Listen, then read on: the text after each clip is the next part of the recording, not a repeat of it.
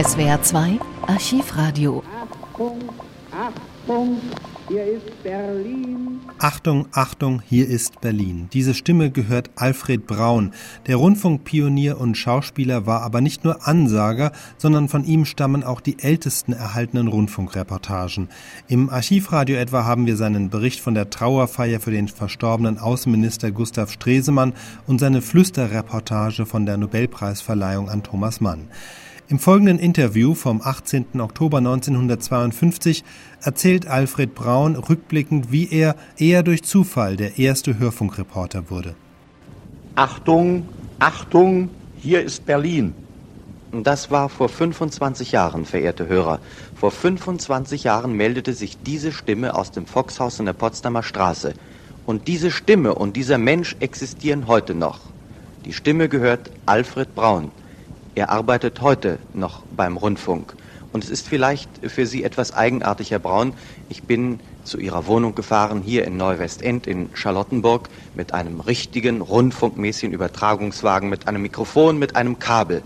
Es ist eigenartig für Sie, weil Sie an sich der Vater der Reportage sind.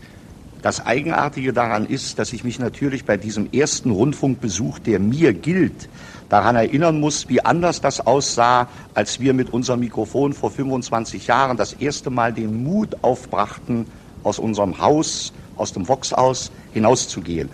Darf ich aber auch gleich eine kleine Berichtigung sagen, die uns doch zu den Dingen des Jubiläums führt. Ich bin ein Sprecher aus dem ersten Jahr und bin wohl auch einer der ersten, der mit diesem Ruf Achtung, Achtung, hier ist Berlin zu hören war. Aber der Sprecher des ersten Tages, wenn man nun vom Jubiläum selbst ausgeht, bin ich nicht gewesen. Das war Friedrich Georg Knöpfke, der erste Direktor des Berliner Rundfunks, dessen man, glaube ich, in jedem Gespräch aus diesem Anlass gedenken müsste. Der hat mit einer etwas anderslautenden Formel die erste Sendung eingeleitet. Aber bald, sehr bald war es der Ruf, den Sie eben hörten, Achtung, Achtung, hier ist Berlin. Und mit diesem Ruf durfte ich mich schon im ersten Jahr melden. Und ich freue mich, dass ich dem Nestor der Reportage gegenüber sitze. Das ist erfreulich für mich als ganz jungen Hasen, Herr Braun. Und nun müssen Sie erzählen, wie Sie als Erster das Mikrofon auf die Straße getragen haben. Ja, das ist also auch weniger dekorativ als für, ich meine, für uns, für die damals Schaffenden, als man es sich gemeinhin denkt. Eigentlich ist äh, der Zufall der Vater der ersten Reportage gewesen. Es existierte in keines Hirn oder Bewusstsein ein Plan von der Reportage. Es war nicht mal ein rechter Weg, dessen wir uns bewusst waren. Es war noch nicht mal der dunkle Drang dazu da. Aber eines Tages war Berlin in Aufregung durch eine Mitteilung über Deutschland wären Ozeanflieger gesichtet worden. Also Flieger, die dem Beispiel des ersten Überfliegers Lindbergh gefolgt waren, von Amerika nach Europa den Ozean zu überfliegen. Und da man sie bereits über Deutschland gesehen, war man nun sicher, sie würden in Berlin landen.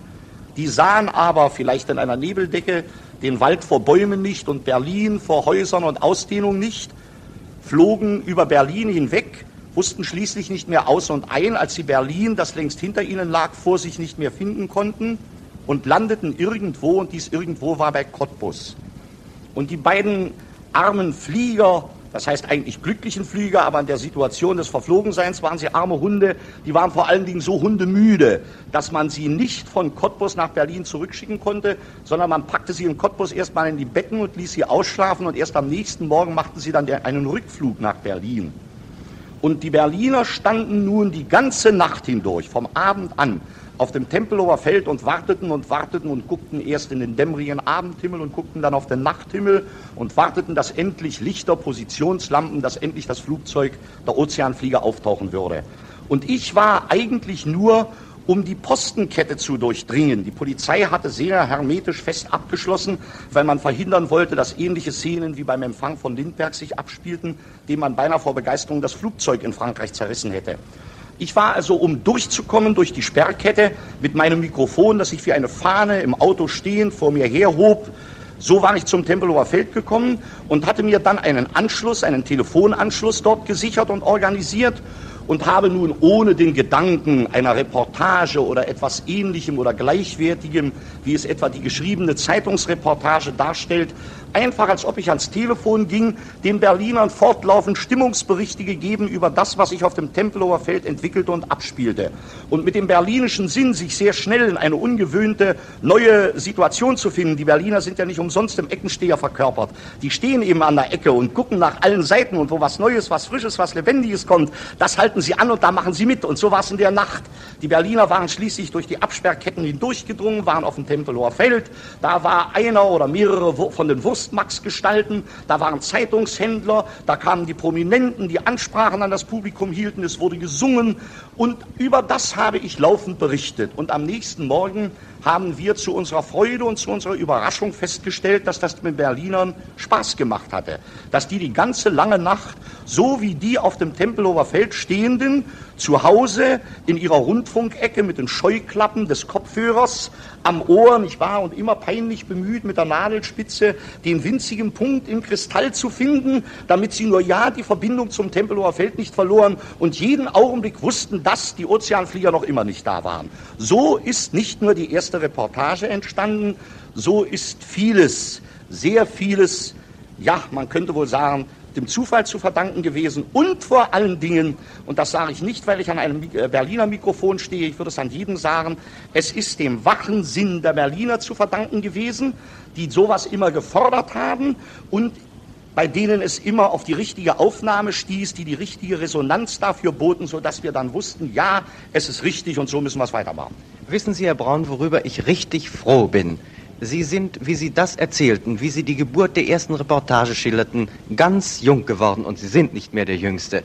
Das ist ohne Kompliment, Herr Braun. Ja.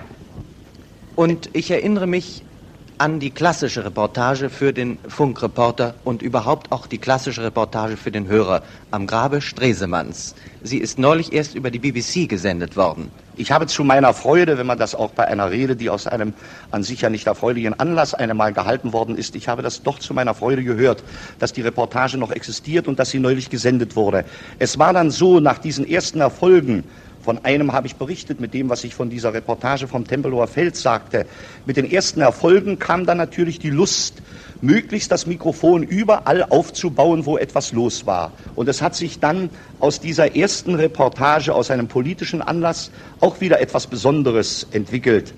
Ich habe dann oft sogar im Arbeitszimmer von Politikern gestanden ohne dass die Politiker, die am Ende nicht damit einverstanden gewesen wären, es handelte sich um den Reichspräsidenten und um Minister, dass die eine Ahnung davon hatten, dass ich im Zimmer war. Ich stand dann in irgendeiner Türnische hinter einem Teppich oder einem Schrank verborgen und durfte nun diese Persönlichkeiten der Zeitgeschichte, die völlig unbefangen gar nichts davon ahnten, tatsächlich belauschen.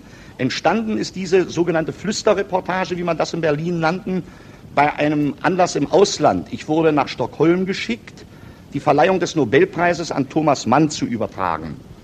Diese Verleihung wurde und wird wohl auch noch heute vom König selber vorgenommen. Und der sonst so moderne König von Schweden, der uns ja allen als Tennisspieler bekannt ist von vielen Bildern her, der hatte irgendeine, wenn nicht eine Animosität, so zumindest noch seine Bedenken damals gegen den Rundfunk. Kurzum, er wollte bei dem feierlichen Akt das Instrument nicht vor sich sehen und es sah eine Weile so aus, als ob ich unverrichteter Dinge wieder nach Deutschland zurückkehren müsse. Und da erfand dann jemand auch so einen verborgenen Fleck, wo ich hinter einem Teppich stehen konnte. Es war aber, die Möglichkeit war nicht anders, ganz dicht hinter dem Rücken des Königs. Und ich musste nun flüsternd erzählen, wie Thomas Mann befangen herankam und den Preis in die Hände bekam und was was er dazu sagte und musste das alles so leise über die Ostsee nach Berlin verkaufen, dass der König nichts davon hörte. Und die Möglichkeit einer so ganz intim ins Mikrofon geflüsterten Reportage, die wurde dann wiederum, also auch der Zufall an der Wiege stehend, wurde dann wieder benutzt zu solchen Belauschungen, wie ich sie vorhin schilderte, bei denen der Belauschte gar nicht wusste, dass in seinem Rücken ein Mikrofon stand. Aber, Herr Braun, die Hörer haben Sie verstanden. Und ich möchte nun in diesem Zusammenhang fragen, Sie als Nestor der Rundfunkberichterstattung leben in Berlin und Sie arbeiten in Berlin. Sie machen Rundfunk, wie wir so schön sagen. Aber wir haben eine ganz neue Situation rundfunkmäßig. Das ist noch niemals da gewesen. Wir haben drei Sender in Berlin. Ist das nun ein Fortschritt für den Rundfunk? Äh, Sie werden mir erlassen, darauf so mit einem Ja oder Nein zu antworten. Ich möchte nur an dem Tage, an dem der Berliner Rundfunk und mit ihm der Deutsche Rundfunk gegründet worden ist, der ja dann auch aus sehr vielen Stationen bestand, möchte ich sagen, dass einmal der Ruf, an den Sie mich am Anfang erinnerten, Achtung, Achtung, hier ist Berlin, und der damals nicht mehr als eine bloße Stationsangabe war, der aber bald eine Qualitätsmarke in aller Welt wurde, Achtung, Achtung, hier ist Berlin, dass von allen drei Rundfunkstationen zusammen diese Wirkung ausgehen möge, dass es wieder und für immer in der Welt gilt, Achtung, Achtung, hier ist Berlin. SWR 2 Archivradio. Viele weitere historische Tonaufnahmen gibt es, thematisch sortiert, unter archivradio.de.